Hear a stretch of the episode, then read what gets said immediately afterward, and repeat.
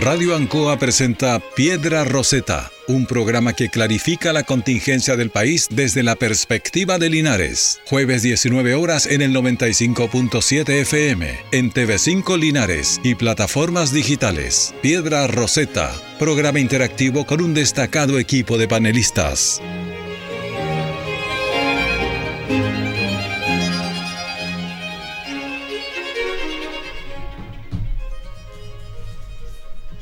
Ya estamos al aire en la 95.7 Radio Ancoa, la radio de Linares. Muy buenas tardes y bienvenidos a todos nuestros estimados auditores a una nueva edición de Piedra Roseta, un programa de conversación y análisis político que se transmite por la señal de Radio Ancoa por el Canal 5 y todas sus distintas plataformas digitales, el Maule Sur, a la región y al mundo.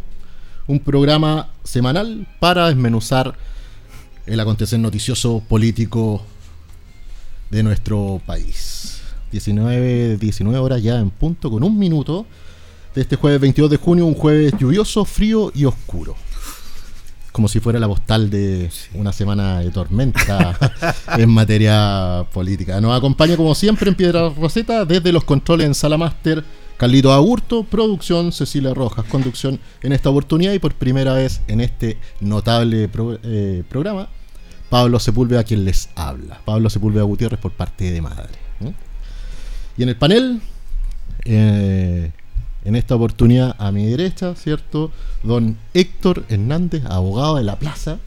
¿Cierto? Político también y un muy buen lector. Muy bueno, buenas tardes. Héctor. Gracias, buenas tardes Pablo, un placer eh, estar bajo esta conducción, eh, que además ha venido a airear un poco el programa, una visión nueva, novedosa, pero además con mucha experiencia. Así que agradezco esta conducción del día de hoy y también aprovecho a saludar a todos los eh, oyentes de la radio y a todos aquellos quienes nos siguen a través de la señal de Facebook y del Canal 5. Muy bien. En esta ocasión a mi izquierda, don Marco Illagra, abogado también, con una vasta experiencia pública, ex gobernador de Linares también, don Marcos. Muy buenas ¿Cómo estás? Hola Pablo, Héctor, a la distancia don Rodrigo, que hoy día no nos puede acompañar, también un abrazo apretado para que salgan adelante en sus eh, temas familiares. Y también agradeció estar acá, buena lluvia. ¿ah? Esa de la entre la una y las dos de la tarde fue potente. Y vamos a ver si también esa lluvia permea todos los temas que tenemos que tratar hoy día. Bueno, efectivamente ya lo, lo, señala Marco. Queremos desde acá eh, mandarle un afectuoso saludo a Rodrigo para que pueda solucionar prontamente eh, los problemas familiares que le han aquejado y que no le permiten estar con nosotros hoy día. Un abrazo fuerte y mucha, mucha mucha fuerza también, mucho ánimo. Ya lo decíamos, una tarde fría y lluviosa semana de temblores y remesones políticos. Lo que partió como un trascendido se convirtió en un nuevo dolor de cabeza para el gobierno. El caso convenios entre Servio y el Partido Revolución Democrática pareciera ser una novela que poco a poco nos va dejando ver una trama más compleja de lo que inicialmente se fue. Fíjese que primero se conoce la existencia de un convenio entre Servio, Antofagasta y la Fundación Democracia Viva, de inmediato los internautas acusan la relación que existe, eh, que, existía y que existe hasta el día de hoy entre el representante legal de la fundación, pareja de la diputada Catalina Pérez de Revolución Democrática, y el director de Servio Antofagasta, ex asesor de la misma parlamentaria Catalina Pérez. Luego la diputada sale a defender a defenderse, señalando que esto era un tema de responsabilidad de los propios afectados y eh, renuncia a la vicepresidencia de la Cámara de Diputados. El MIMBU, por su parte, desvincula el Ceremi de Antofagasta, lo mismo hace el Partido Revolución Democrática con ambos militantes, el Ceremi y la pareja de la diputada Catalina Pérez. Pocas horas después aparece un nuevo convenio, esta vez con la Fundación Procultura, vinculada a Revolución Democrática, incluyendo de paso a la ex primera dama Irina Caramanos. Acto seguido, las fundaciones bajan sus páginas institucionales y sus redes sociales. Pareciera ser que ya no tienen más eh, referente en redes sociales. Y aparecen ahora más de seis fundaciones ligadas principalmente a Revolución Democrática o a la, acción, a, la opción apruebo del ex plebiscito, con millonarias transferencias que alcanzan hasta hoy los 3 mil millones de pesos. Por su lado, la Fiscalía inicia una investigación de oficio. Mimbu informa que revisará todos sus convenios y que la Fundación Democracia Viva debe devolver los recursos transferidos. Y ayer, para sumar un nuevo capítulo a esta novela, se filtra un correo que reveló el ministerio, que, reveló, perdón, que el ministerio de Vivienda, del ministro eh, de Vivienda Carlos Montes y la subsecretaria Tatiana Rojas, también militante de Revolución Democrática, estaban en conocimiento de esta situación desde el día 2 de mayo, hace un mes y medio. Estimados, partimos aquí el debate de este culebrón político. Don Marco Villagra, el honor es suyo. Qué buena palabra culebrona. ¿eh? Estaba escuchando, estaba escuchando la relación de hechos, como decimos en el en la audiencia ante las cortes y el relato es bien preciso. Lamentablemente eh, todos los hechos están apuntando a situaciones que ya no están solamente inscritas en lo que se presentó inicialmente como una situación accidental, bien ocasional, lo que habría sido como el fruto de una acción particular de la Fundación Democracia Viva con el CEREMI, específicamente de vivienda y urbanismo, porque el hecho de que aparezcan nuevos convenios también habla de, acá básicamente, de una fórmula, de una operación.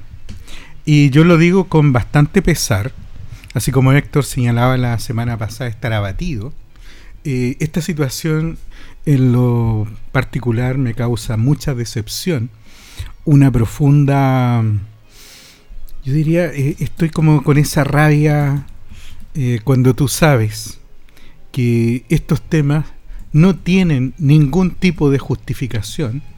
Hoy día son 3 mil millones los que aparecen en prensa vinculados a un caso en los que efectivamente hay cuestionamientos a la probidad. Y no solamente tienen que ver con los funcionarios públicos, sino también con las fundaciones, que son organizaciones sin fines de lucro. Y con independencia de que uno pueda justificar posteriormente el uso de los recursos, esto va tiñendo y va generando una clara duda y la tremenda suspicacia acerca de por qué está esta vinculación entre estos organismos sin fines de lucro y determinadas carteras del Estado.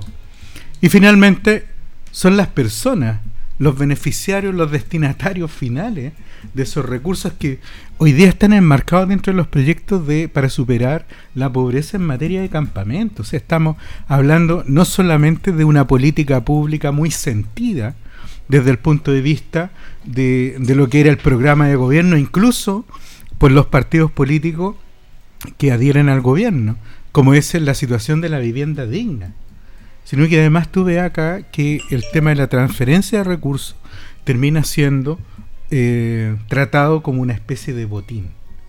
Y eso es impresentable donde sea y donde ocurriere. Y así como muchos levantamos la voz, cuando existieron problemas de eh, falta de probidad, de corrupción en distintos tipos de organismos del Estado, y no hay que usarlos para empatar, yo creo que eso es lo, primordial, pero sí esta situación, dada la gravedad, amerita un, una acción política del gobierno que no solamente es destinada a condenar o a investigar, se tienen que tomar decisiones muy profundas, una revisión completa de los convenios, pero además de las distintas acciones que están realizando las autoridades de los niveles regionales, que es peor además porque parece que cuando el foco está en Santiago, todos los, todos los medios de comunicación, todos los canales de televisión y todos están eh, viendo qué está sucediendo, pero acá en una zona que tiene multiplicidad de campamentos, donde hay recursos públicos muy importantes comprometidos,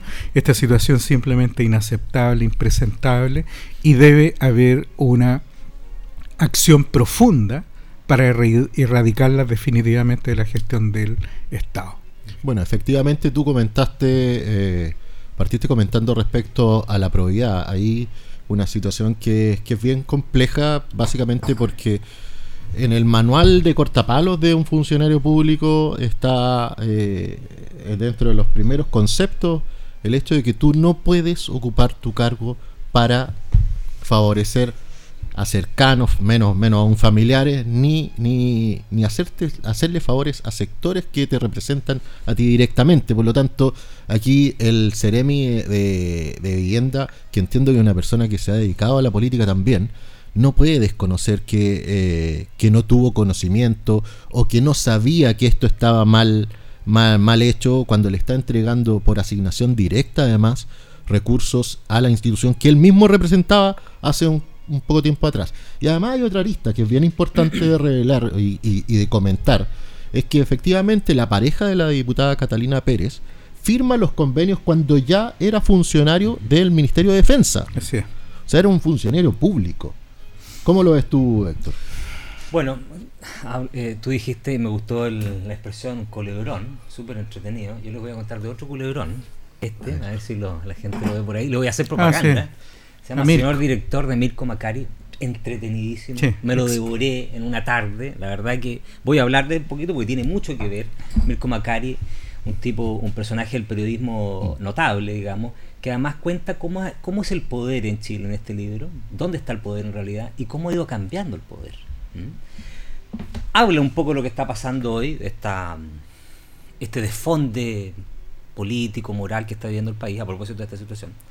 Pero para ir a tu pregunta y para ir eh, para entrar con las primeras vainas a esta a este programa, lo primero que me gustaría decir que, eh, si bien se ha dicho, pero hay que reiterarlo, se caen los mitos. El primer mito es esa superioridad moral que pretendían tener todos estos jóvenes del Frente Amplio, que eh, venían, según ellos, a limpiar, así como la escoba del presidente Ibáñez, ¿cierto? Toda la basura, toda la pobredumbre de los 30 años, y que venían con esta moral impoluta como lo dijo el presidente en off hoy día, y algunos parlamentarios y, políticos del Frente Amplio que lo dijeron en off, nos podemos equivocar en todo, pero no podemos meter las manos. Mm. Y esta situación de hoy día demuestra que sí pueden meter las manos. Entonces, esa moral que todavía flota, sobrevivía respecto de que nos podemos equivocar porque somos jóvenes, pero no hemos metido las manos, hoy día se cayó. O bueno, el fin de semana se cayó. Ese es el primer mito. Y lo segundo es que definitivamente aquí tampoco hay que ser iluso respecto de que estos no son problemas que tiene el Estado de Chile desde hace mucho tiempo.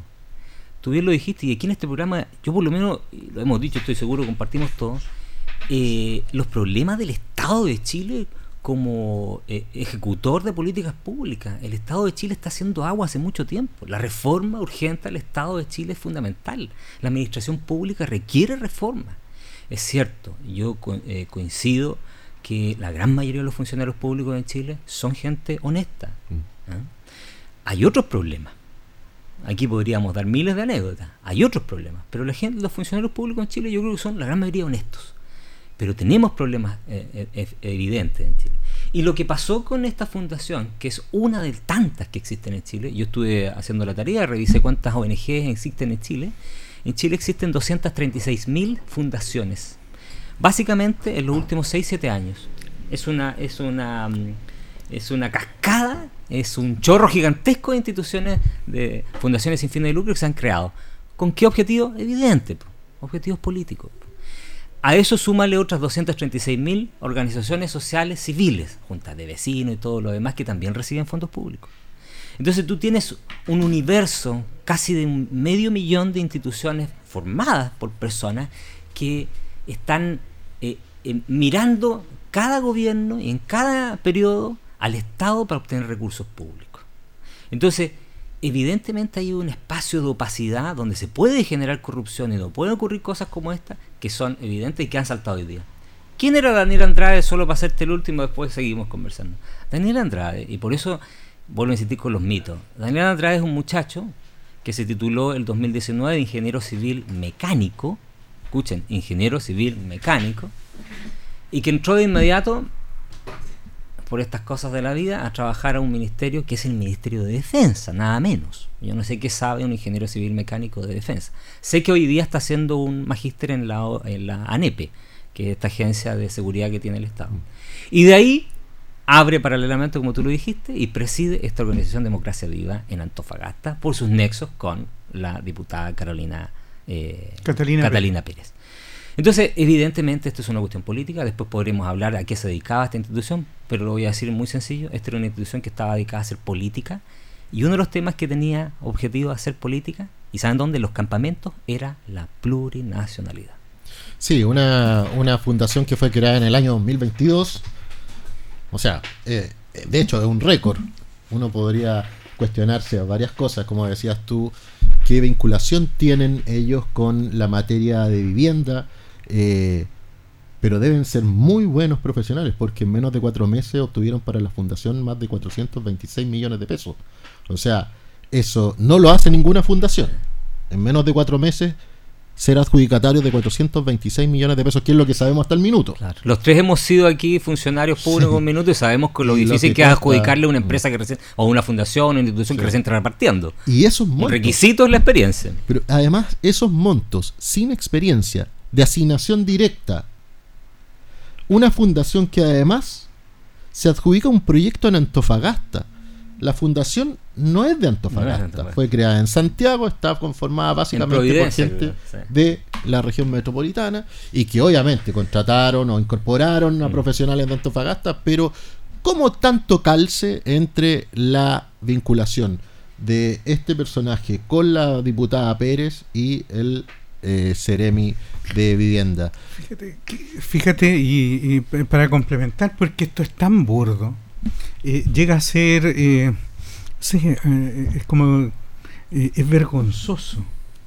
Y, no solamente por lo que tú señalas de, estos vínculos, la inexperiencia y todo el tema, porque además, si ha habido un trabajo importante y que se miran como uno de los grandes logros que el Estado de Chile tiene, es precisamente avanzar en materia de transparencia, eh, avanzar en la concursabilidad de los fondos públicos y precisamente tratar de allegar los talentos y la experiencia sobre la base de la concursabilidad y que en estos casos eh, está todo eh, ajeno a estos principios, a todas estas formas de actuar. Y a mí me preocupa mucho que esta fórmula instalada, porque lo que va a suceder es que haya que recurrir al empate y empieces a, salir otros trapitos al sol. Y finalmente, ¿qué es lo que sucede? ¿Sí? Desde el punto de vista del impacto ciudadano es tremendo, es horroroso. Pensar que tú tienes que estar ligado a la acción de una determinada fundación o de, una determinada organización para acceder a un beneficio social. Mm. Y aparte de eso, que las personas que están en la fundación y que pueden estar en alguna de estas organizaciones e instituciones están haciendo un lucro, pero ya impresentable. Entonces, yo creo que aquí es donde precisamente tiene que ser muy fuerte la acción, la reacción. Tú señalabas que todos estos antecedentes estaban en conocimiento eh, los primeros días de mayo. 2 de mayo. Entonces, si uno dice, bueno, eh, cuál es la, razón, la causa, el motivo, la circunstancia para mantenerlo en, el, en, la investigación o, en detonar esta situación. Y van a aparecer los temas de la cuenta pública, de no, de no opacar esa, ese, esa presentación del presidente, pero evidentemente esto le echa tierra a muchos temas que estaban siendo precisamente, que estaban poniendo foco también en uno de los temas municipales, eh, perdón, en uno de los temas de corrupción que siempre hemos alegado, los municipios. La situación de Torrealba y otros temas, definitivamente aquí pasaron a segundo plano porque... Sabat condenado. Sabat condenado, o sea, hoy día pasa a segundo plano porque efectivamente lo burdo de esto... Eh, no, no, te deja. Y, disculpa, ¿y sabes qué pasó a segundo plano? La crisis sanitaria. Bueno, la crisis sanitaria sigue y se acabó, se terminó el tema. la, no, lo ves en ninguna parte. No, no, y, y, eso te hace ver también cómo se están manejando los asuntos públicos en Chile. Entonces, le ponemos un tremendo foco a esto. Todos tratan ahora Mira, si había catones de la moral, como dijo el diputado Alessandri, ahora están saliendo por el otro lado. ¿Ven que nos empataron? Mm. Y eso no sé si me dio pena o, definitivamente más rabia. Porque la situación es que ahora estamos todos empatados y por lo tanto ya nadie puede ser el, faro moral del otro o erigirse como el faro moral del otro porque estamos todos empatados, todos, todos metemos en las manos. Tanto es así, fíjate que hasta en los memes ¿Te acuerdas? Este no son 30 pesos, son 30 años. Ah, bueno, sí, sí. el meme de hoy día no son 30 pesos, son 3 mil millones. Claro. Eh, desde ahí empieza la teoría del empate y efectivamente esto es una situación que se va a morigerar con el tiempo a través de eso. Se va a buscar empatar, pero ahí hay una cuestión que es eh, sintomática y que se refleja además hoy día por, la, por las declaraciones del presidente del Partido Revolución Democrática que señala que el ministro ya está en conocimiento. Desdicho pocos minutos después por el propio ministro, le, le- le responde que él, no, no le, resp- le responde a los medios, Sí.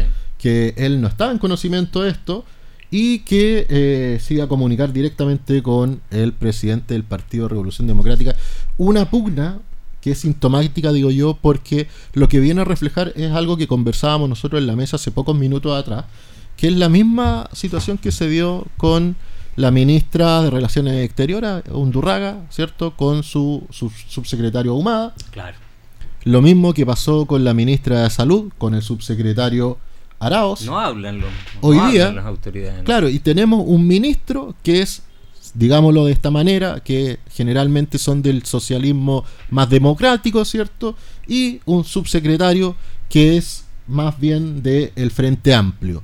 Es Revolución Democrática. Revolución la- Democrática. La, ministra, la claro, subsecretaria, la es subsecretaria Revolución es Revolución es, Democrática. mismo Tatiana, no Leiva. Sí, creo que está.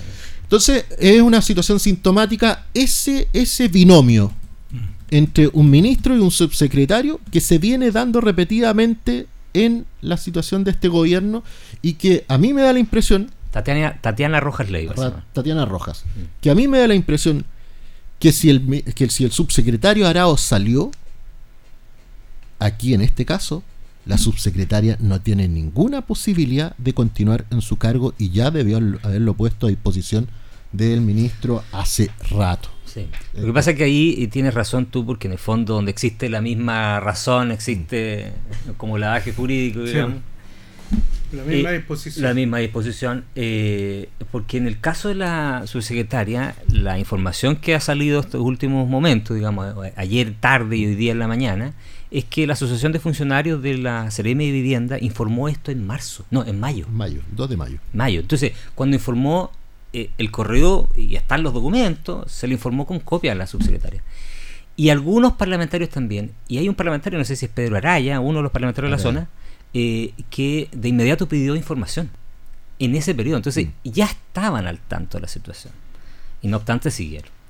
Pero mira, si me permites, déjame hacer un, un análisis que es un poco más profundo respecto de, de la situación misma. Después podemos volver al tema bien burdo de lo que hacía esta, esta fundación. Pero yo creo que aquí hay dos temas de fondo muy relevantes.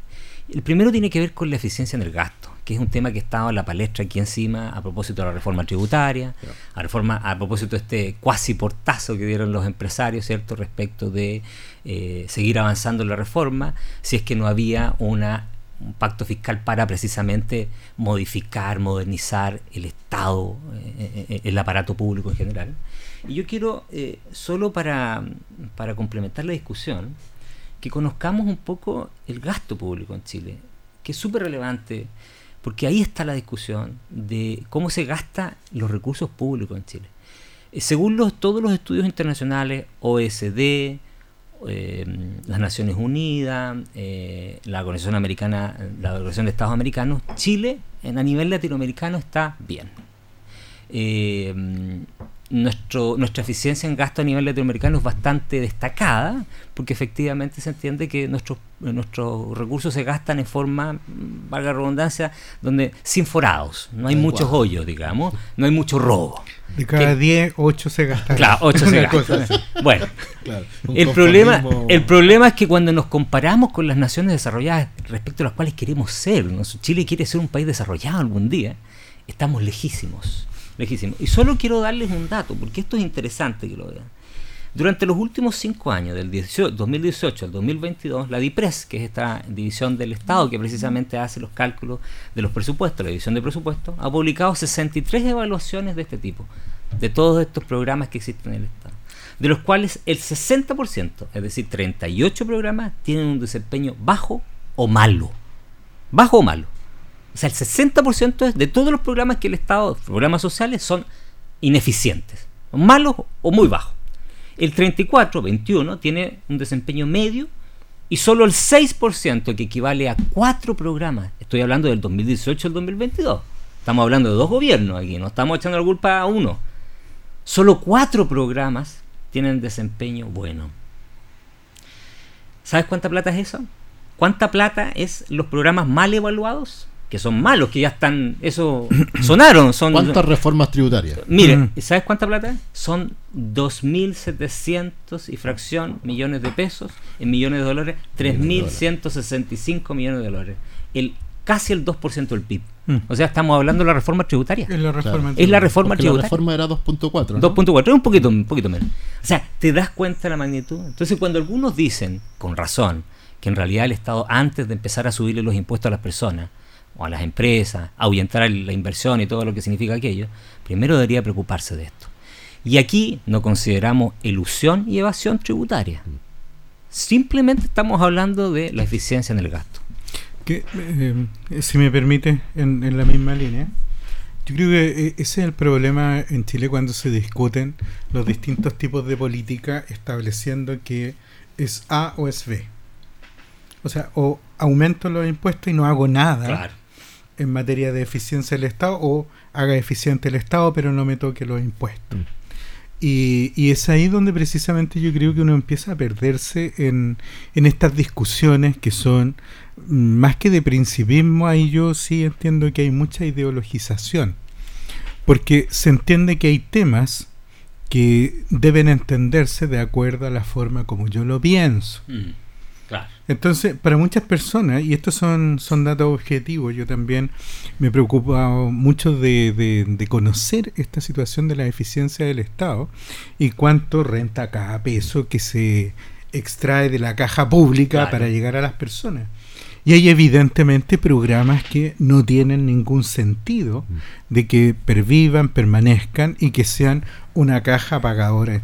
Y acá me voy a, un- a un, a un detalle muy, muy complejo que tiene que ver con aquellos fondos de asignación directa para organizaciones. Y las organizaciones de la sociedad civil, cuando eh, tienen que participar o concursar, eh, tienen que vincularse necesariamente con el mundo político. Claro. Yo recuerdo incluso todos los fondos que tienen asignación por la vía de los fondos presidente de la República. Pasan todos por los Llegan, parlamentarios. llegan por vía de los parlamentarios. Los Entonces, parlamentarios. Y, y, y en más, si tiene buena proximidad con el parlamentario, o el parlamentario tiene buena proximidad con presidencia, te va muy bien. Claro. Claro. Y eso, y eso que implica que muchas veces estas organizaciones pueden sostenerse en el tiempo. Ah.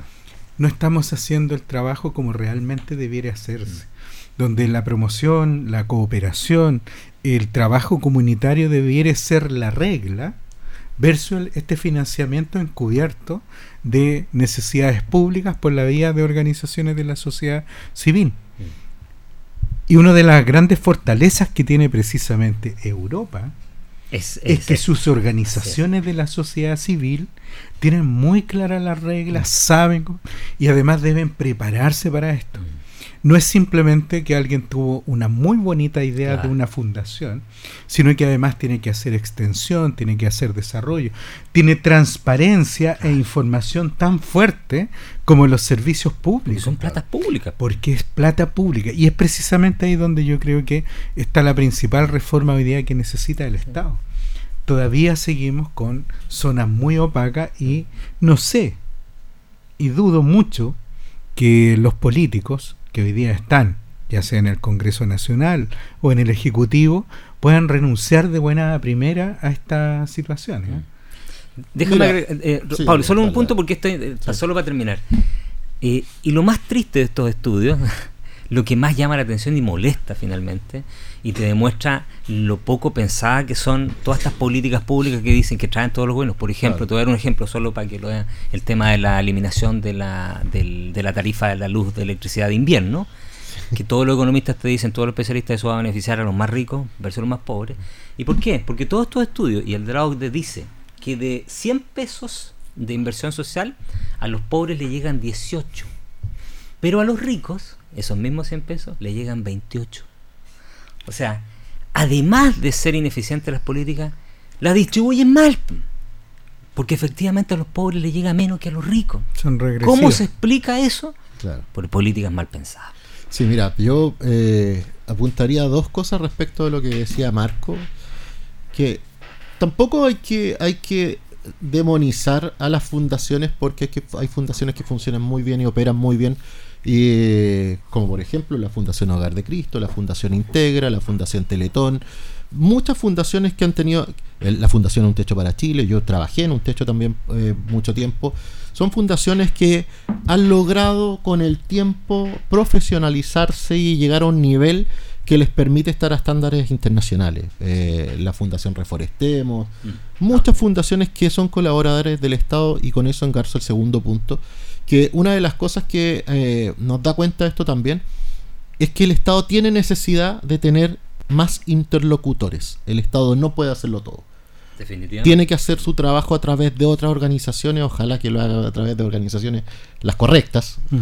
pero tiene que hacerlo a través de otras organizaciones. Y en ese sentido yo creo que lo que debe buscar el Estado en su rol modernizador es justamente entender cómo se vincula con el privado tanto para cubrir estas necesidades como para cubrir otras. Coaniquem, por ejemplo. ¿Quién podría dudar de cómo se administra Coaniquem? Que por lo, por lo, por lo, por lo, por lo pronto trabaja con presupuestos muy bajos. O sea, si tú me preguntas a mí, estos presupuestos que han ido saliendo, que estamos hablando solamente de los presupuestos que se han entregado vía trato, directo en Antofagasta. Hay muchos otros convenios que deben estar firmados por ahí Hoy día, por ejemplo, los se habla del Maule, ¿eh? se habla los, del Maule. Los albergues en la región del Maule se operan también a través de convenios con diferentes organizaciones. A mí me tocó firmar algunos, tú seguro viste algunos también, acá en la provincia de Linares. Operan a través de otras organizaciones que son organizaciones sin fines de lucro que yo doy cuenta de que en esos casos sí operan correctamente. Qué bueno que estén los albergues justamente en un día como hoy porque prestan un servicio y colaboran al Estado.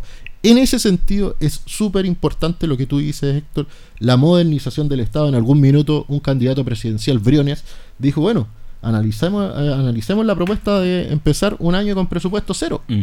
base cero, y revisemos todo. Así es. No demos por entendido que si el año pasado se gastó mil millones en un proyecto, tenemos que poner los mismos mil millones, o subirle el 1%. claro, con la diferencia del, del IPC. No lo demos por sentado hay que empezar a evaluar cuál es la efectividad del Estado y eso hay que hacerlo pronto. O si no, como bien tú dices, no solo nos vamos a permear de quienes tratan de sacarle provecho al Estado, sino de, que, de quienes vienen a dinamitar el Estado interior, o sea, a través de el narcotráfico, el lavado de dineros, eh, el, el, el, tráfico de influencias, porque uno de los, de los de los conceptos que se ha abordado aquí también respecto a este caso es que hay tráfico de influencia. Sí, definitivamente. Mira, eh, yo creo que el, diagnóstico lo tenemos claro. El tema es que, tal como tú lo dices también, Marco, eh, uno se pregunta dónde está la voluntad política finalmente. Porque yo creo que los políticos también entienden esto, saben muy bien.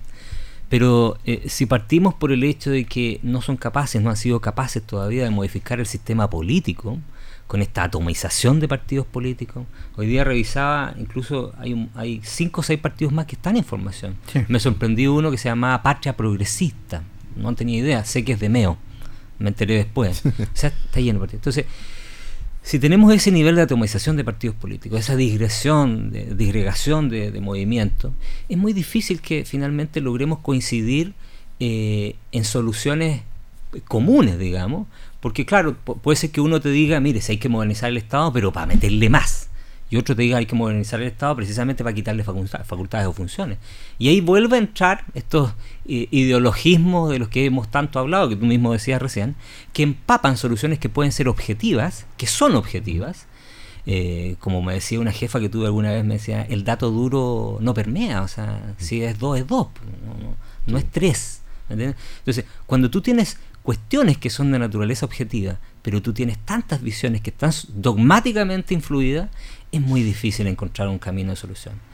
Y puede pasar, y, ese quizás es el otro gran tema del que yo me gustaría hablar también, es que terminemos con un sistema político donde la democracia representativa deje de dar soluciones a la gente y la gente empiece a educar otro tipo de camino. Mira, en el caso de um, echa la ley y echa la trampa, ¿eh? me, estaba, me estaba acordando a propósito de, de este tema de la asignación directa. Eh, y, y, lo señalábamos que a propósito de las compras públicas, mm. uno de los grandes avances que tuvo la ley de compras públicas, que estaba dentro de la agenda de probidad. ¿eh? Mm. Muchas personas se olvidan de que esto no, no fue precisamente para que el Estado fuera más eficiente sino precisamente para sacar de la oscuridad. Ah, esa fue la crisis del MobGat. Claro, todo lo que tenía que ver con las todo lo que tenía que ver con las compras públicas. Se establecieron los tribunales de contratación, entonces claro. la, la, idea fue darle publicidad. La ley 19.880 de procedimientos administrativos, todo Exacto. surge de ahí, claro. Entonces, transparencia. ¿qué nos sucede hoy día? Cuando vemos que la asignación directa, los tratos directos, eh, que son excepcionales, o debieran ser siempre, ah, para los auditores y la auditora, debería ser esa situación último urgente, rápido. extrema, la última razón. O sea, es el último mecanismo. Nosotros vemos como que está de todos los días. Es que es todos los días. Pues es y, es, y, el trato directo se justifica en nada. Y esa falta de justificación, y yo se lo digo con mucho pesar, porque si para algo la máquina del Estado tiene que servir, es para hacer estos procesos. Eso justifica el notable ingreso y el ingreso de muchas personas que están en el área de compras públicas y que por la vía del trato directo eh, es una cuestión de saltarse a veces departamentos enteros que se preocupan claro. de licitaciones solamente para estar a la a, digamos al aldeo del director, del alcalde, del subsecretario o del ceremi respectivo. Y esa es una situación que lamentablemente aquí surge y cae como un ladrillazo al sistema. Y a mí me gustaría ver precisamente que dentro de los organismos de control, porque acá esto es, eh, esto es como eh, parte del culebrón, salta el problema y todos los organismos que debieran estar atentos a que estas situaciones no ocurran, ahora saltan se piden oficios, eh, se presentan las querellas, ahora, ahora sí que sí. sí. sí. Y, y, se nos asegura todo, ciudadanos y ciudadanas, se nos asegura todo que ahora sí que sí vamos a castigar a los culpables. Y mientras tanto, sigue el, el dispendio de dinero. Y solamente un punto para, para decir lo que eh, señalaba Pablo. Yo soy una persona que, desde el punto de vista de la política, siempre ha apoyado y que las organizaciones de la sociedad civil actúen sí. y, y, tengan su ámbito, lo cubran y creo que enhorabuena está. Los problemas puntuales que generan este tipo de organizaciones o fundaciones que se vinculan con fines políticos, con fines que están fuera de lo gratuito, de lo no lucrativo, terminan empañando las acciones de esta otra entidad y de estas otras organizaciones que sí hacen la pega. Y, y para que se entienda bien, yo creo que la mejor forma de cómo se puede construir el Estado es con la colaboración. Creo que hay que hacer identidad común y, co y trabajo comunitario para superar las grandes necesidades que tiene Chile. Pero no haga el trabajo comunitario de democracia viva. No, por eso. por eso, ese trabajo comunitario, ese es precisamente el que no debe estar. Porque son precisamente a raíz del trabajo colaborativo lo que permite superar las grandes desigualdades, porque tú no solamente eh, das un beneficio puntual en dinero, sino que eh, colaboras, trabajas y educas. Efectivamente. Oye, mira, ahora ya entrando más en el plano de la, de la evaluación política de esto, presidente Gabriel Boric advierte una reacción firme por caso de convenios entre Serviu y Revolución Democrática. No cabe ningún tipo de complacencia ni protección, señaló.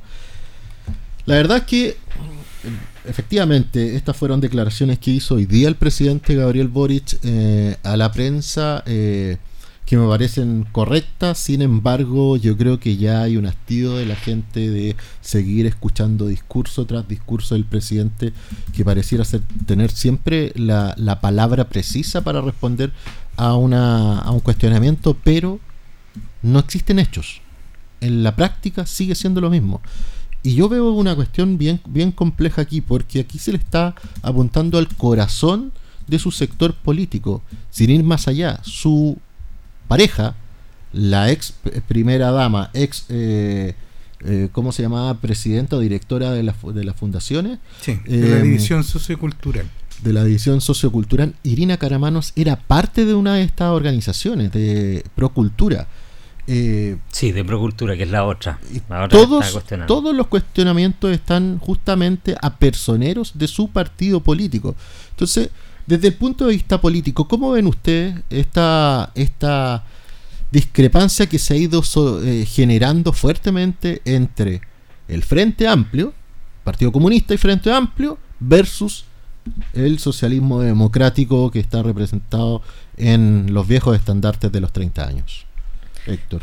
Fíjate, yo eh, fue lugar común decirlo durante un tiempo y yo también caí un poco en esa mm, equivocación de que había efectivamente una gran diferencia entre el socialismo democrático, que se denomina, y el Frente Amplio.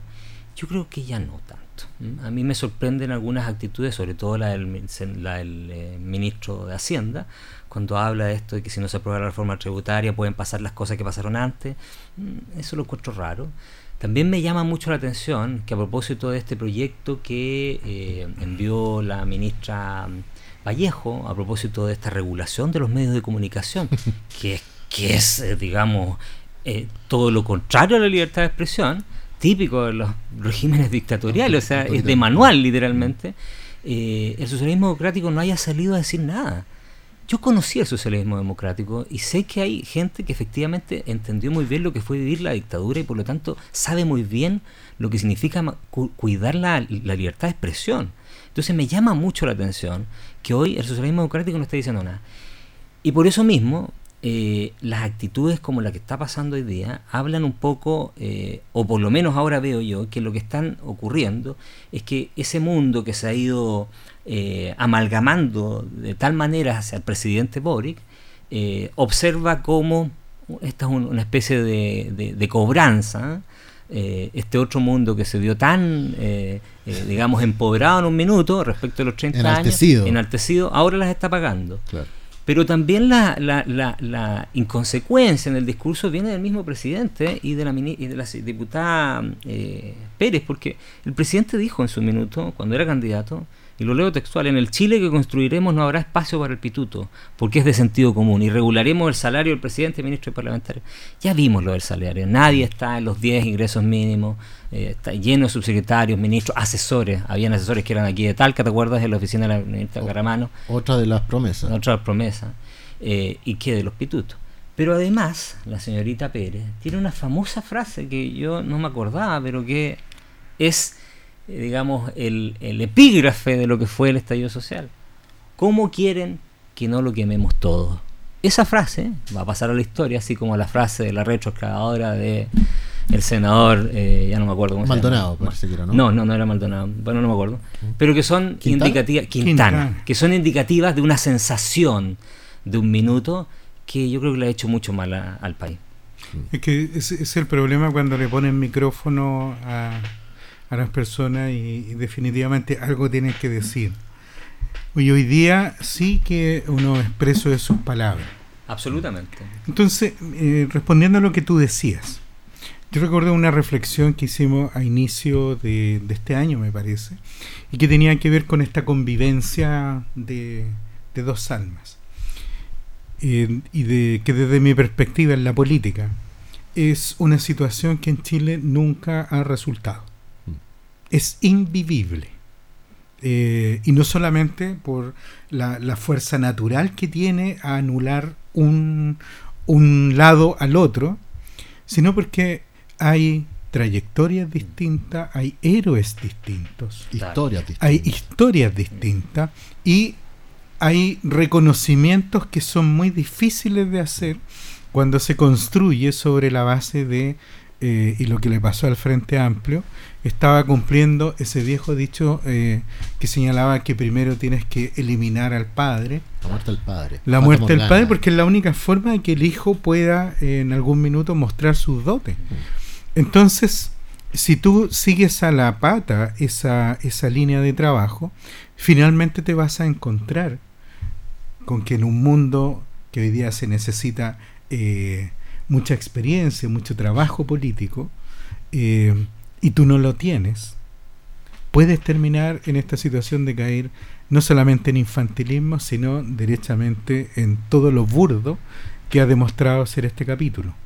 Y yo lo señalaba desde un punto de vista político. Es difícil que dos corrientes que hoy día eh, conviven al interior del gobierno puedan lograr tener una conversación. Basta leer los tweets y ahí yo digo, salió Fidel Espinosa, salió el senador Castro a hablar sobre estos, estas comisiones. Salieron también a hablar sobre estos problemas que está enfrentando hoy día el Ministerio de Vivienda y Urbanismo. Entonces, ¿cómo se va a resolver? La pregunta. Y yo creo que para el presidente Boric hoy día, y se está precipitando cada vez más, la necesidad de tomar una opción. Y esto va a ser complejo. Porque un tema es que tú tengas que prescindir de quienes te, te auspiciaron, te auparon, estuvieron siempre contigo, en la línea de conseguir el poder, pero después, en la línea de mantener el poder, tú tuviste que gobernar con alguien que sí realmente te diera el espacio y que te diera el respaldo suficiente para poder salir adelante con este tema. En la mañana yo escuchaba a la ministra eh, del Interior, a Carolina Toa, yo digo, y un paseo por los temas del gobierno, la forma como lo aborda, la, también la visión para ordenar el asunto, y que tú decías, bueno, mm. con esta ministra estamos, estamos hechos. Porque estamos como estamos. Claro, y después escucha el otro tema y dice, pucha, de nuevo. Ah. Hay que pegarse en la cabeza y saber que esta, estas situaciones no funcionan porque finalmente cuando tú tienes un gran grupo eh, que no está compartiendo ni siquiera eh, estas ideas que está señalando el presidente en su discurso es porque definitivamente el desfonde, como decía Héctor, o este choque se va a producir y el presidente va a tener que tomar una decisión. Sí, caminando rápidamente hacia un gobierno esto lo digo a título muy personal, yo creo que es un gobierno que está fallido ya. Eh, y que ya yo hace, a ver, nos preguntábamos hace dos, tres meses cuál era la posibilidad de que el gobierno repuntara. Yo creo que ya no repuntó porque vamos a llegar a diciembre. Yo lo he dicho varias veces, había una ventana que desde hace dos meses atrás hasta diciembre el gobierno podría en algún minuto levantar cabeza. Yo creo que ya con esto es un gobierno fallido y lamentablemente tenemos dos años y medio más de inactividad del gobierno, un gobierno que está administrando recursos sin ninguna visión, sin ninguna eh, proyección a futuro, porque como bien tú dices, eh, hay una cuestión sociológica quizá, eh, y que está muy enraizado también en la, en la cultura de nuestro país, que es que el hijo sea más que el padre. Y yo creo que hay un, hay un error en, en esa visión y que eh, trasunta más allá de la vida familiar, sino que en todo ámbito, político incluso, mm. es que protegimos tanto a las nuevas generaciones, los encapsulamos tanto, que ellos no se dieron cuenta cuál fue el camino que tuvieron que eh, transitar los otros, los las dificultades que tuvieron pasar, por lo tanto no tienen ese conocimiento de lo difícil que es llegar a hacer cosas. Y ahí tú ves todas las volteretas que se ha tenido que dar el gobierno, y particularmente el presidente, con sus dimes y diretes. Mira, yo te voy a poner un ejemplo. Gabriel Boric, diputado, en 2014, señaló que él no estaba de acuerdo con la firma del tratado que permitía la generación de la visa waiver con, con Estados Unidos. Hoy día, el gobierno está haciendo lo posible mm. por mantener la visa con Estados Unidos. Y es el presidente, el mismo presidente Gabriel Boric. Pero ahora es el presidente Boric y no el diputado. Entonces, son visiones que se contraponen. Ahora, a mí me da la impresión de que este sector del Frente Amplio se siente muy respaldado por ser el partido del presidente. Eh, y sienten que pueden equivocarse muchas veces porque son el partido del presidente. Y eso le está haciendo un flaco favor si el presidente no da señales clarísimas y contundentes de que no hay más espacio para errores, yo creo que esta cuestión se desfonda de una manera colosal. ¿Mm? Mira, déjame, déjame cerrar. Eh, señor Macari me va a tener que pagar el, la publicidad que estoy haciendo por su libro, pero es súper entretenido. Pero Macari lo dice, un poco lo que Creo que está en el número 2 o ya debe estar en el número 1 de No sé, pues, ah, yo lo compré ayer y me lo devoré. Está muy bueno. Y mira, mira lo que dice de, de la generación del Frente Amplio. Los líderes estudiantiles del 2011, por su parte, también estaban en proceso de mutación. Su magia empezaría a apagarse en la medida que entraban al juego institucional. Eligieron el camino de los partidos y el Congreso, pensando que desde dentro podían cambiar y renovar la política. A mi juicio, dice Macari, todos ellos cometieron un craso error. Compraron pasajes en el Titanic, les dieron los últimos boletos y hoy les toca gobernar, quedando a la cabeza de un sistema político que se está hundiendo. Y un poco lo que hemos dicho, ¿eh? es el resumen de lo que hemos dicho, un sistema político que está atomizado con 25 partidos, un sistema político donde el Congreso manda más que el presidente de la República, mm. donde cuando quieren modificar la constitución lo hacen y les importa un bledo, donde el presidente dice una cosa, el otro día tiene que desdecirse, donde el presidente llegó al gobernar con una serie de principios que eran sus principios legítimamente, ganó las elecciones, pero los ha cambiado todo, los ha mutado todo. Entonces, evidentemente, este, este concepto que se decía en algún minuto, hace cuánto, 5 o 6 años, cuando hablaban de la sociedad líquida, ¿te acuerdas? La política es líquida hoy en día, o sea, más que líquida hoy en día, es insípida, eh, anoréxica, no sé, tiene de todo esta política hoy día ya. La verdad que uno ya no sabe por dónde agarrar el sistema político. Pero un poco sintomático es lo que dice Macari respecto de lo que le ocurre a este gobierno. Oye, un hecho muy particular, justamente de lo que dice, tú sabes que este, este señor Andrade, el pareja de la, De, la de la, diputada eh, Pérez, fue el que encaró a la presidenta ah, Michelle Bachelet. También, se me había ido ese O sea, son gestos muy claros de lo que estamos conversando. Es esta generación la que se paró frente al padre, como concepto, digo yo. Sí y que le dijo, tú no me has dado nada. Claro. ¿Ah? Yo no tengo nada que aprender de ti. Yo estoy en otro nivel. Algo así lo dijo, sí. Entonces, ahí hay una cuestión que, es bien fuerte. O sea, eh, todos los personeros públicos que están en esta generación eh, son el reflejo de ese, esa soberbia infantil, juvenil también, soberbia pero total, y además muy poco pensada que se, se creyeron un cuento de que lo que ellos leían en los libros, universitarios todos, eh, podía pasar directamente a ser gobierno. Y que no había ningún, por eso hablo yo del camino que hay que transitar para que la experiencia te permita tener sabiduría en la vida. Y creo que ese camino no existió, se repite en muchos casos, como el caso, como lo, lo comentaba recién, de la ministra de Relaciones Exteriores con su subsecretario, un cabro que salió de la universidad para ser subsecretario. Lo mismo pasó con eh, el equipo de Araos, porque tal vez Araos tenía experiencia, pero todo su gabinete, todo su gabinete eran cabros recién salidos de la universidad y algunos incluso estudiando todavía. Y en este caso es lo mismo. O sea, Andrade entiendo que es el primer trabajo que tiene. sí, es el primer trabajo. El primer trabajo. O sea, ¿de qué estamos hablando? una persona que sale de la universidad y entra a trabajar en un puesto clave en el Ministerio de Defensa. A nada, hacer con 3 millones de pesos. O sea, ahí ya hay, un, hay, hay una cuestión que es, sintomática y si no se toman medidas correctivas. Y además que, mira, si los problemas de Chile, eh, siempre eh, yo también lo he escuchado como el eslogan, son profundos. Pero después te das cuenta que para tratar de resolverlo hay profundidades superiores.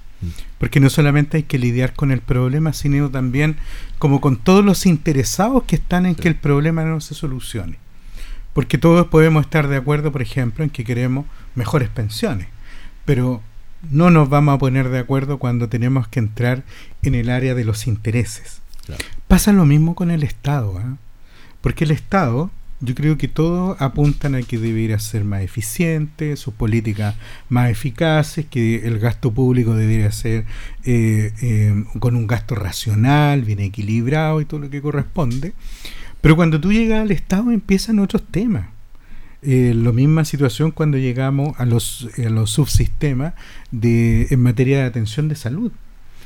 Héctor lo decía la, la, semana pasada, bueno, podemos tomar todas las decisiones que queramos, pero si los médicos trabajan mediodía en el sistema público, tú no los puedes obligar a, ir el, el, resto de día para que puedan cumplir porque así lo dice la ley y así está el Estado. Entonces, está el sistema. Entonces es muy difícil cuando eh, hay una dinámica eh, y hay culturas institucionales que es muy difícil eh, eh, tratar de, resolver, aunque se hagan, yo te digo, con las mejores o con las peores intenciones.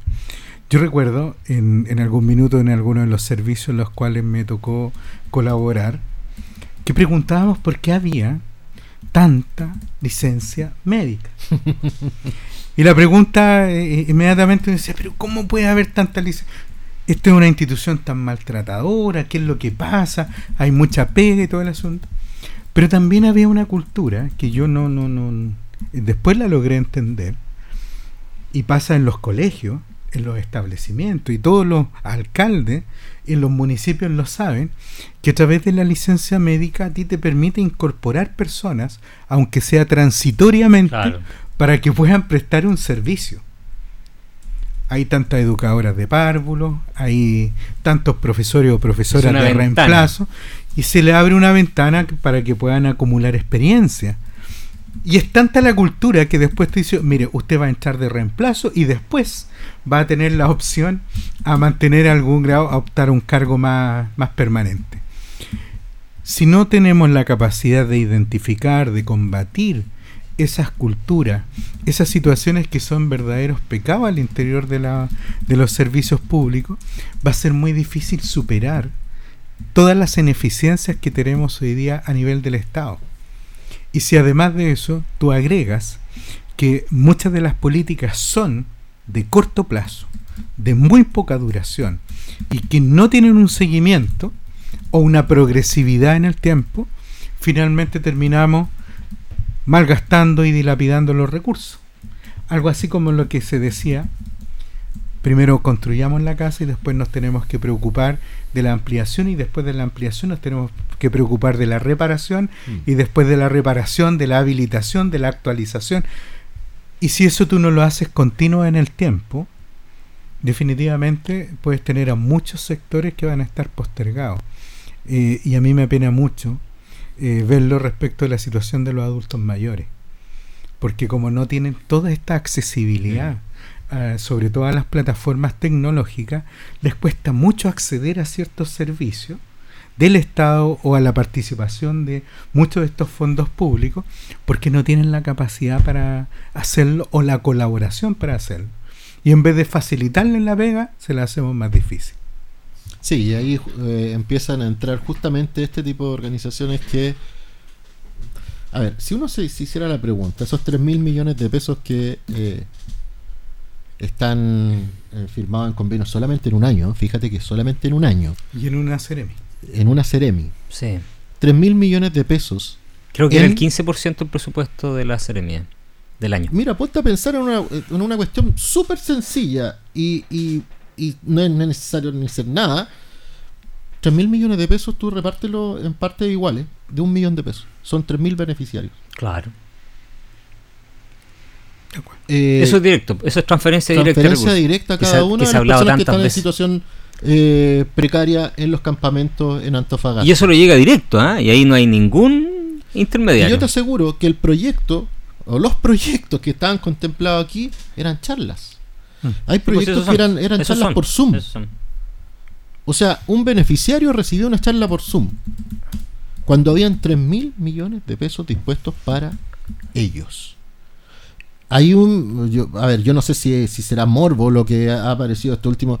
Hay un contenedor de agua potable con una planza o con una tubería de 200 metros quizás y una conexión a una conexión estándar para bomberos. Y eso supuestamente, ¿cuánto costó? Hmm. ¿Serán 426 millones? Es una cuestión que es ya que raya en lo, lo iluso. Oye, de, película, el tema de hoy muy interesante. Es un peliculón, ¿eh? Pero ya llegamos a las 20 horas, estamos en vivo y en directo y es momento de una pausa aquí en Piedra Roseta, el programa de conversación y análisis político de la 95.7 Radio Ancoa, la radio de Linares. Comisión de Paz y Entendimiento. Comisión de Desinformación. Volvemos en unos minutos con estos dos temas.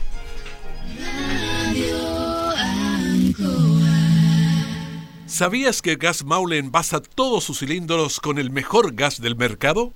Sí, gas propano. Un gas mucho más eficiente capaz de producir más energía con un consumo mucho menor, permitiéndote ahorrar porque dura mucho más. Haz ahora tu pedido al 800-800-980 y comprueba tú mismo la calidad de gas Maule. Ruta 2000. Muévete rápido, cómodo y seguro. Muévete con la calidad de Ruta 2000, la flota más grande de la región. Súbete a un Ruta 2000, la mejor opción. Rapidez, seguridad, cordialidad. Ruta 2000. Llámanos al 73 2 21 2000. 73 222 2000, 73 222 2001, 73 233 0911. Prefiera Ruta 2000. Ruta 2000. Elígenos porque simplemente somos los mejores. Una ducha caliente, el humo del café tu buzo favorito. El frío tiene su encanto, pero cuando baja la temperatura es hora de elevar nuestra empatía frente a otras realidades. Si ves una persona en situación de calle que necesita ayuda o refugio, alerta al Fonocalle 800-104-777, opción 0. Infórmate de las alternativas del plan Protege Calle en tu región en www.nochedigna.cl. Ministerio de Desarrollo Social y Familia, Gobierno de Chile. Presentes por un mejor futuro. En CGE estamos comprometidos contigo. Si eres un paciente electrodependiente o tienes un familiar en esta condición, regístrate en www.cge.cl. Podrás acceder a los beneficios definidos en la ley y contar con una atención personalizada a través del número exclusivo 800-203-180. Recuerda el número 800-203-180 y no olvides registrarte en nuestra página. CGE, entregamos energía.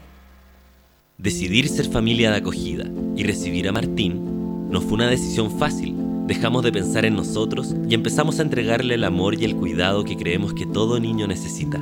Esperamos haberlo hecho tan feliz como él nos hizo a nosotros. Todas las personas podemos acoger a un niño, niña o adolescente y cambiar su vida. Conoce el programa de familias de acogida y postula en mejornines.cl. Ministerio de Desarrollo Social y Familia. Gobierno de Chile. Presentes por un mejor futuro.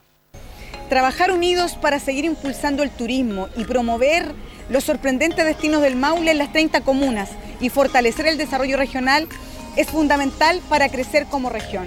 Soy Cristina Bravo, gobernadora regional y presidenta de la Corporación Regional de Desarrollo Productivo y los queremos invitar a descubrir el Maule, el corazón de Chile.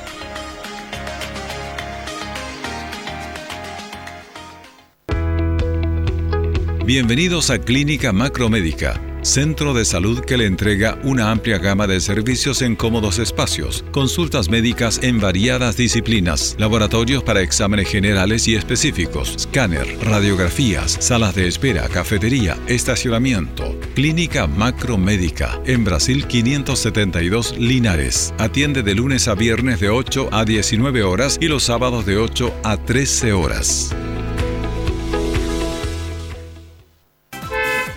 ¿Un gas regional de calidad rápido y conveniente? Su nombre es Gas Maule. En este invierno, no pagues de más y lleva el gas que dura más. Regístrate ahora al 800-800-980 y obtén 2 mil pesos de descuento en tu próxima compra de Gas Maule. El gas que dura más. Nachito nació hace menos de un año. Es la alegría del hogar, pero ha tenido tos, 37,5 grados de temperatura axilar, flemas, no para de llorar y rechaza la alimentación. Ante cualquiera de estos signos y síntomas, deben llamar a Salud Responde o ir a un consultorio o SAPU. Pero si Nachito llegase a presentar respiración rápida, hundimiento de costillas o silbidos en el pecho, deben llevarlo a un servicio de urgencia. Este invierno, cuidemos a los menores de un año de las enfermedades respiratorias. Conoce más en minsal.cl o llamando al 600 360 7777. Ministerio de Salud Gobierno de Chile. Aún tenemos música chilenos. programa dedicado al mundo agrícola en Radio Ancoa, de lunes a viernes desde las 12 horas. Reforzamos nuestra identidad. Ya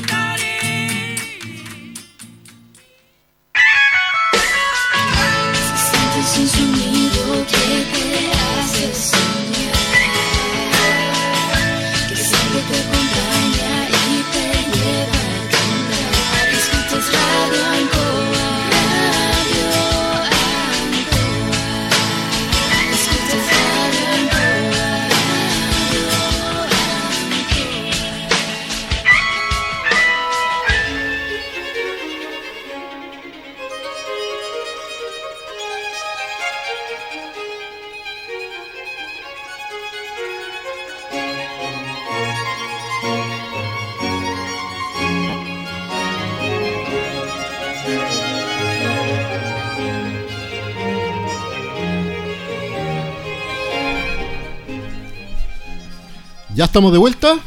Ya estamos de vuelta de la pausa en esta conversación que busca darle una mirada local y contexto a los acontecimientos políticos que han ido ocurriendo esta última semana. Saludamos a nuestros panelistas de Piedra Roseta, don Marcos Villagra, don Héctor Hernández y don Rodrigo Godoy a la distancia para dar curso al segundo tema del día. Vamos con una noticia que tal vez ha pasado desapercibida en la vorágine del caso convenios, pero que parece igual igualmente importante por estos días. El gobierno ha creado dos nuevas comisiones esta última semana.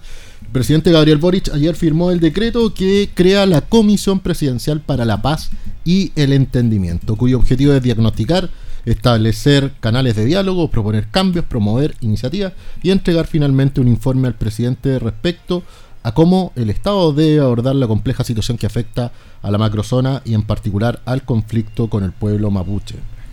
Por otro lado, el martes se publicó en el diario oficial el decreto que permite la creación de la Comisión Asesora contra la Desinformación, que asesora al gobierno, según dice el texto, abro comillas, en aspectos que permitan analizar el fenómeno global de la desinformación y manifestación a nivel local en Chile. Iniciativa que ya se llena de críticas por parte de la oposición, señalando que limita la libertad de expresión, ante lo cual se estaría evaluando incluso una presentación ante el Tribunal Constitucional por atentar contra la libertad de expresión. Don Héctor, este era su tema y estaba muy atento ahí para, para poder conversar respecto a esto. Bueno, eh, hay una cuestión que eh, es de perogrullo y que cuando partió este programa Piedra Roseta hace ya hace, vamos, para dos años, es increíble cómo pasa el tiempo. Y uno agradece esta tribuna porque precisamente eh, hacemos carne este principio, este derecho fundamental, cuál es la libertad de expresión. Y lo decíamos ese día cuando partíamos, que era un día de verano, por allá, eh, como dije hace dos años, que estos espacios precisamente hacían carne esa idea eh, fundamental que precisamente nos hace ser seres humanos y vivir en un sistema democrático, en un Estado democrático, cuál es el respeto a la libertad de opinión, de expresión del otro. Tan asociado con la libertad de culto, de conciencia, pero que son fundamentalmente las bases angulares del sistema eh, moderno, constitucional y democrático de Occidente que hemos tratado de, a veces con, con digamos, eh, no escondida, eh, digamos, orgullo, transmitir a otras naciones. Eh, porque recordemos además que la democracia es un patrimonio básicamente de Occidente, no es necesariamente una creación cultural del Medio Oriente o del mundo asiático. Ahí hay una discusión distinta. Pero uno pretende que estos principios y valores que el mundo occidental construyó a lo largo de 300, 400 años, que es el mundo moderno, digamos, también le lleguen a otras naciones. Y cuando uno analiza cómo son otros países que viven bajo sistemas dictatoriales, lo que uno siempre echa de menos, eh, y lo hicimos en Chile durante un minuto cuando vivimos en dictadura, es precisamente la libertad de expresión. Por eso, es que también uno hace y rasga vestiduras por lo que sucede en Venezuela, en Cuba o en Nicaragua. Pero así en muchos otros países de repente cuando ve uno las noticias que viven bajo las dictaduras, donde las mujeres no pueden expresarse, donde los, partidos políticos no existen. Y cuando eh, por parte de este gobierno, que se dice democrático, que se dice defensor de los derechos fundamentales, se levantan iniciativas como esta, yo me termino de, eh, mm, uno, a ver cómo decirlo, pero eh, termino de darme cuenta que simplemente hay una cuestión que no ha cambiado. Y es que efectivamente el gobierno no entendió que el país no desea ese tipo de modificaciones y que este gobierno va a mantener sus principios fundamentales hasta el final. Recordemos que esta promesa eh, de regular los medios de comunicación viene desde la campaña del presidente Boric. Primero partió la campaña del señor Daniel Jaue, luego se incorporó la campaña del presidente Boric, candidato Boric. Luego fue uno de los temas emblemáticos del principio de la presidencia, ya esto ya lo había planteado la ministra Siche. Después fue parte de eh, el eh, fracasado, fallido proceso constitucional y ahora el presidente, a través de su ministra, lo vuelve a reflotar. ¿Y por qué vuelven a reflotar? Precisamente porque la disconformidad de las opiniones emitidas a través de la prensa es lo que a algunos sectores políticos le molesta. Porque la prensa tiene un, objetivo fundamental. Y hoy, y no estoy hablando de la prensa clásica, los diarios, los diarios están muriendo. La radio todavía mantiene eh, vigorosa presencia y existencia pero la televisión va en retirada. Lo que va a ser la prensa del futuro son las redes sociales. Y el aseguramiento de la libertad de expresión está precisamente en que existan muchas manifestaciones de opinión y de medios de comunicación. La misma gente, el mismo sistema, es capaz de distinguir entre aquellos que mienten alevosamente respecto a aquellos que, no, que efectivamente dicen la verdad. No es necesario que un gobierno con una tendencia ideológica evidente pretenda a nosotros decir ¿no? que ellos son los cánones de la libertad de expresión y cuál es el canon de la libertad de expresión. Interesante, yo, mira, habiendo trabajado mucho con comunicaciones gubernamentales, muchísimo tiempo, eh, creo que en, en las raíces eh, cuando se plantean comisiones, cuando se plantean políticas públicas orientadas a revisar, regular, o tiene que ser necesariamente orientada a la expansión precisamente de los derechos fundamentales y de las libertades civiles. Entonces, creo que eh, el, solo hecho de establecer la existencia de una comisión que trabaje contra la desinformación, eh, ya es una situación que, debe merecer algún tipo de observación. No solamente por el nombre, que me parece bastante desafortunado desde la perspectiva de lo que tú pretendes atacar o que debiera ser extirpado del sistema. Porque precisamente las comunicaciones gubernamentales deben estar orientadas a establecer este valor de la verdad, eh, a perseguir precisamente la expansión de los derechos fundamentales y de la libertad de expresión. A mí no me queda claro, he leído el decreto hacia dónde está apuntando y parece ser esto casi de un, yo diría casi un análisis bien académico de, analizar un estado del arte. Y eso es preocupante porque para eso ya existen eh, mecanismos institucionales y también existen poderes del Estado que se tienen que preocupar de que esta situación funcione. Y yo lo digo por los tribunales de justicia, que precisamente pueden poner límite o coto a situaciones que se entiendan abusivas, que están faltando a la verdad, o que derechamente eh, no tienen ningún parangón con la realidad. Entonces, eh, hablar de estos fenómenos nuevos no necesitas comisiones, no necesitas levantar un punto, porque también tú eh, pones en el centro una discusión que políticamente hoy día es bastante incorrecta. Y es ahí donde yo creo que está el principal problema. Porque tú podrías haber logrado esta situación sin la necesidad de constituir una comisión. Y además, porque probablemente el resultado de esta situación va a ser un informe muy ad hoc a lo que se está necesitando hoy en día, que es combatir precisamente la noticia falsa, la noticia, eh, las fake news. Pero son situaciones que terminan cayendo en muchos casos por su propio peso. Así es. Entonces, eh, ver esta situación en que tenemos que estar diagnosticándonos permanentemente respecto de fenómenos que eh, se caen por su propio peso, creo que no tiene mucho que ver hoy en día con la realidad política. Lo que necesitamos es avanzar en otros temas, como hacemos que los derechos fundamentales, eh, específicamente la libertad de expresión, la libertad de opinión, la que surjan más medios de comunicación que permitan una pluralidad en la opinión política y la opinión pública y que realmente el micrófono se le ponga a la ciudadanía, es ahí donde debemos hacer.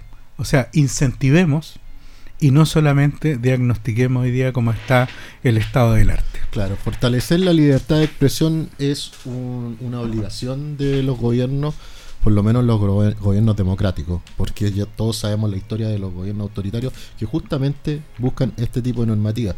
Fíjense que eh, esta comisión estaría compuesta, todavía hay ambigüedad incluso en por quiénes estarían compuestos. hablan en algún momento de una organización de fake news, organización que no sé, no sé si exista. Eh, pero por sobre todo aquí hay que relevar una cuestión que es bien importante, eh, una cuestión que es bien importante, y que es la, experiencia comparada. La, la, la, senadora Rincón señalaba hace poquito, hace horas, señalaba que eh, esta cuestión no puede ser dictada a través de un decreto, esto es materia de política pública. Mm. Y otra cosa importante también es que si uno, y viene muy bien apuntada en ustedes, hay instituciones que si lo que se quiere buscar es restringir las fake news, hay instituciones que operan, los tribunales. Lo que se ha hecho en otros países es establecer organismos que pesquisan cuentas falsas, cuentas que no tienen un nombre y un apellido verificable, y las bajan. De manera, de manera tal que si yo quiero emitir una mentira, yo puedo hacerlo, pero con mi nombre y mi apellido. Y estaré dispuesto a recibir las sanciones que, si alguien quiere querellarse en contra mío, está bien, está en todo su derecho. Y yo estoy en mi derecho también de emitir mi opinión, sea verdadera o sea falsa. Eso es lo que debe ir a fortalecer un Estado democrático, porque estamos en un Estado de Derecho. Mm. Y establecer una comisión de la verdad institucionalizada, tú sabes que la verdad siempre es distinta dependiendo del color, mm. del tiempo y de la hora. Entonces, ahí hay una cuestión que debemos abordar prontamente y espero que esto no, avance mucho. Mira, un punto sobre eso. Eh, es tan cierto lo que tú dices respecto a la verdad que hoy día el Colegio de Periodistas de Chile es encabezado por el Partido Comunista. Y el, Colegio de Periodistas de Chile, mira lo que estoy diciendo, lo, lo grave que es esto.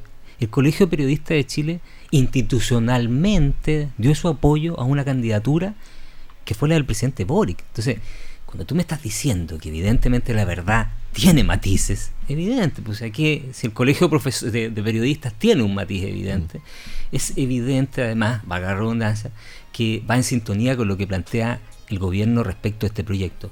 Y déjame hacerte un alcance respecto de eh, la profundización de, los, de, la libertad de expresión de los derechos fundamentales, como dice Marco y Pablo. Em, hay una, eh, un ranking de... los rankings siempre los miramos, digamos, pero sirven por último para ver más o menos para dónde estamos, digamos, una referencia. Pero el último ranking de eh, estabilidad democrática y de desarrollo democrático que también realiza la OCDE establece que Chile está dentro de los 32 países con democracias plenas. Mm. Somos el número 17, con todos los bemoles que tiene nuestro sistema político. ¿ah? Pero somos junto a Uruguay las únicas dos democracias plenas del continente. ¿ah? Incluso en algunos aspectos estamos mejor que Estados Unidos. Bueno, Estados Unidos hace mucho rato que viene capa caída. Pero precisamente en libertad de expresión y de libertad que tienen los periodistas para emitir su opinión, estamos bien, estamos bastante bien. Entonces, cuando tú me planteas este tipo de iniciativas que suenan un poco a, sociedades que están coaptadas, digamos, donde la censura prima, donde... ¿ah? donde están donde los, los, los, los poderes fácticos son los que eh, aplican y manipulan la verdad, uno podría entenderlo. Pero una nación que tiene un sistema que ha sido reconocido porque ha ido creciendo en su desarrollo democrático, la verdad que, vuelvo a insistir, solo tiene una justificación y es una cuestión ideológica que está en la base del pensamiento del Frente Amplio. Mire, yo creo que ahí es precisamente una de las tareas de los políticos Y la buena política tiende a extirpar aquellos elementos que puedan ser negativos, nocivos, cancerígenos. Póngale el nombre que, usted, que a usted le guste en la casa y piense que si un sistema va es robusto, es sano, es transparente, genera probidad, eh, las cuentas están claras, eh, se respeta el Estado de Derecho, probablemente todo lo que tiene que ver con desinformación, fake news e incluso con todo lo que significa hoy día la violencia a través de, los de las redes sociales termina siendo extirpada. Y a mí me preocupa que solamente hoy día, en, en, esta situación que tiene que ver con el análisis en contra de la desinformación, solamente se pongan eh, acento en políticas públicas y democracia. O sea, hoy día tenemos otros temas también que están asociadas a las redes sociales, como la penetración del narcotráfico, como la penetración de modos o sistemas de vida que pueden ser bien contraproducentes con lo que uno está buscando, que sea el crecimiento de la sociedad chilena en valores. Y esto no tiene que ver nada con un patriotismo, un republicanismo así como eh, sorprendente. Pero sí a mí me parece que aquí tienen que ponerse aspectos mucho más relevantes. Una de las tareas fundamentales que tienen los gobiernos son ampliar los espacios de la libertad de expresión. Porque ahí precisamente donde existe claridad, transparencia, salta inmediatamente la probidad. Entonces, estas situaciones, como te digo, que además eh, pueden terminar con recomendaciones que son sumamente críticas. Porque si tú no las llevas posteriormente a una política pública, va a terminar siendo una comisión más con muchos problemas después de implementación y que después no va a tener ninguna posibilidad de realizarse. Y además, como te digo, eh, la, cantidad de eh, quienes van a integrar la comisión tiene que ver básicamente con el mundo académico.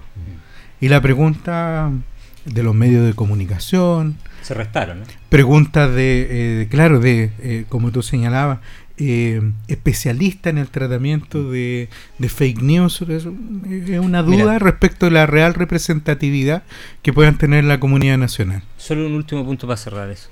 La, la ministra del gobierno en esta materia actúan con lógica de la Guerra Fría. Lo dice Macari, lo dice Macari en su libro, y esta es la conclusión, que yo encuentro que tiene razón. Gracias a los medios digitales y a la apertura de la prensa y eh, haciendo carne la libertad de expresión, es que conocemos una serie de situaciones como lo que ocurrió en Antofagasta. Si no fuera precisamente por eso, y Macari la conclusión que hace es que finalmente hoy, porque él se pregunta al principio dónde está el poder en Chile, hoy dice, afortunadamente el poder está en cada uno de nosotros porque con un teléfono como el que tengo yo aquí puedo hacer periodismo y puedo destapar la corrupción. Así es. Oye, nos quedan solamente ocho minutos para el último tema. Otra, otra comisión más, Comisión de Paz y Entendimiento en Araucanía, una comisión compuesta por diferentes actores de la sociedad, del mundo público, político, eh, de los pueblos originarios también, y que ah, ya definió sus dos presidencia y vicepresidencia, el senador Huenchumilla y el ex eh, canciller. canciller Alfredo Moreno, que además trabajó en Araucanía cuando era ministro de Desarrollo Social, una comisión que tiene por finalidad y tiene un plazo además bastante largo, 2024, finales del primer semestre del 2024, supuestamente debería entregar el primer diagnóstico y algunas conclusiones previas Fíjense que, fíjense que los objetivos, eh, o el mismo presidente señalaba que estamos ante una tarea de Estado que va a trascender al gobierno de turno y por eso es importante la foto que sucedió recientemente de todos los partidos representados en el Parlamento, de todo el espectro político. Ellos concurren aquí a firmar las bases de esta comisión de buena fe, un acuerdo a favor del diálogo, de la seguridad, de la paz y del entendimiento. Sin ustedes, este sería un esfuerzo infructuoso. Fíjense que además el presidente revivió un concepto legado. Mm. El presidente señaló que, claro, señaló que su legado, de lo que hablamos aquí, ¿eh? va a ser volver a construir algo de las confianzas. Yo creo que es bien, es bien mala, mal comentario ese, o mala frase en el, en el momento en que estamos viviendo. Don Héctor, Comisión de, de Paz y Entendimiento en Araucanía. Dos cosas. Esta es la sexta comisión que se hace. Todos los presidentes de la República han hecho una comisión Claro, es difícil restarse un llamado que te hace el presidente de la República, una comisión de paz, ecuménico. Difícil restarse la foto. La verdad que eh, desde ese punto de vista es una comisión más. Lo segundo, con esto cierro. Eh, primero ¿Es necesaria? A esta altura. Más allá de que sea una más. Yo creo que en la forma que está planteada es innecesaria y es, y, redunda. Y lo voy a decir por qué. Porque el objetivo de esta comisión, el centro, y seamos honestos, es la repartición de las tierras. Si el reconocimiento de los títulos de merced. Así es. Y ahí voy al, segundo. Primero, tendríamos que resolver la opacidad que existe en la CONADIM. La cantidad de millones de pesos que se han pagado para comprar terrenos desde el año 90, desde la ley de pueblos indígenas.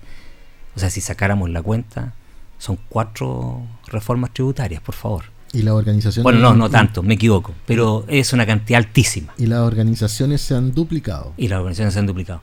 Eh, sí, efectivamente. Eh, alguien me contaba por ahí que trabajara con nadie que, eh, o sea, de un año a otro surgen, surgen, surgen una cantidad, o sea, un hijo con un padre, un padre con, o sea, es una una cuestión que, que, escapa a, las capacidades que tiene. Entonces, primero regulemos eso. en la política es necesario darle un cauce institucional al, al tema, sí, de todas maneras. ¿Por qué es importante darle un causa institucional? Porque de una u otra forma tiene que aunarse la conversación, la discusión, porque estamos teniendo muchos flancos en los cuales estaban apareciendo estos temas y claramente los ministerios sectoriales y todos los que tienen que ver con esta regulación eh, y con el problema en la macrozona sur estaban, digamos, literalmente con problemas eh, de agua muchos haciendo agua y como tú señalabas, si hay opacidad, eso es uno de los problemas que hay que atacar. Segunda situación, que creo que el presidente en este sentido también debe tener muy en cuenta y en consideración, que no le pase la experiencia del presidente Piñera. El presidente Piñera también planteó una agenda que estaba liderada precisamente por Alfredo Moreno, que estaba orientada a establecer bases de conversación, bases de acuerdo, y que por temas de seguridad, que fue el homicidio de Camilo Catrillanca, en situaciones bastante eh, infortunadas, y, claramente delictuales, terminó echando por eh, tierra todo esfuerzo que se estaba realizando y también, como decía Héctor, muy ecuménico. Entonces, yo no recuerdo que haya habido mucha eh, disidencia respecto de la acción que estaba haciendo Alfredo Moreno y por eso también yo entiendo que se le convoca a esta comisión porque precisamente se entendió y se entiende que el, aspecto de conocimiento, la colaboración y el norte que había trazado en la política de, abordar este conflicto, eh, era muy importante la, la, visión que tenía eh, Alfredo Moreno. Y esperemos que esas mismas, que esos mismos talentos eh, se puedan expresar precisamente en esta comisión. Y cierro señalando que frente a una tarea que es sumamente compleja, ardua, si tú no cuidas el medio ambiente, puedes tener finalmente problemas para que tenga éxito esta comisión y pueda terminar siendo fallida. ¿Basta una comisión? ¿No debería ser un objeto del desarrollo de una, mm, no de una política, sino que de una institucionalidad más a largo plazo? Porque el problema, a ver, si uno pudiera eh, sacar símiles internacionales, siempre se habla de los neozelandeses con los mm. maoríes. Pero hay varias situaciones más o menos parecidas en Estados Unidos. También se dio una. ¿No debería ser una, un esfuerzo de más largo plazo institucional? Debería haber algo, una institución dedicada, más allá de la CONAI, pero la CONAI está totalmente tomada. Eh, pero una institución más transversal que se enfoque en ver a largo plazo. Esto se va a resolver seguramente los próximos 20 años totalmente. Claro, y, fíjate que, sí, si a tú, si a esto agregas que probablemente la comisión va a terminar diagnosticando temas que tienen que pasar por el Congreso Nacional, eh, que está teniendo hoy día una conformación y una configuración compleja. Segundo, que también tienes eh, parlamentarios de las distintas zonas que, aparte de ser muy expertos en seguridad, son expertos en filtraciones. No, eso fue un, gustito con, con Mellado. Pero eh, precisamente cuando tú estás viendo que esto necesita una visión mucho más integral, efectivamente aquí tú necesitas eh, un, poco más de fortaleza. Y pienso en esto, la sociedad civil, nuevamente. Sociedad civil y la sociedad civil no solamente están por los elementos que pueden estar en pugna o las poblaciones en pugna. Necesitamos hace mucho rato que se hable sobre la configuración espiritual o moral que está asociado al hecho de llevar adelante una política pública. Y esto va faltando hace mucho rato en varias comisiones. Bueno, se nos va un poquito el tiempo. Lo último, ¿sí? Sí, adelante. No, no, pregunta, pregunta, y ahí yo cierro. No, no, no. Eh, lo último, yo creo que sobre, sobre, el tema mapuche, la verdad que el gran tema es la desidia del Estado de solucionar los problemas de pobreza de real que tiene la, el, pueblo mapuche en ciertas zonas, porque yo soy mapuche y hay miles de mapuches que están, eh, somos urbanos, eh, eh, que estamos completamente integrados, que no tenemos, que, que, esos no son los temas, digamos, pero efectivamente hay zonas de nuestro país, Arauco, zonas de, la novena región, donde el Estado efectivamente los ha dejado abandonados. Hay pobreza y hay que partir por ahí. Y déjame lo último, a propósito de tanto que esto hemos, hablado de, nuestro Estado, de nuestro país, de nuestras carencias. Me río solamente para terminar. Eh, Macari filtra una información que da de la embajada de Estados Unidos y cuando le preguntan, así como decías embajador, ¿te acuerdas? Lo dijimos la semana pasada cuando le preguntaban qué era Chile, un país agrícola que vive de la minería. Bueno, le preguntan a un embajador y el embajador dice en mm. Estados Unidos, este eh, dice Chile no es un país, this is not country, is un country club, mm. es un mm. country club, que un poco explica todos nuestros problemas. Oye, me lo pidieron ambos panelistas, Marco y Héctor, carismático y muy querido, familia y cercanos despidieron al ministro del Tribunal Constitucional, Rodrigo Pica, quien a sus 44 años, muy joven, murió a causa de un infarto mientras se encontraba este martes en la Universidad Central donde ejercía también labores académicas. Se nos acaba el tiempo, 20 con 31 minutos, una conversación necesaria en Piedra Roseta. Don Carlos Agurto, los controles, muchas gracias. Cecilia Rojas en la producción y comenzamos a despedirnos. Don Héctor Hernández, Marco Yagra, los dejamos invitados para el próximo jueves en una nueva edición de Piedra Roseta. Muy buenas Un abrazo. Nos vemos.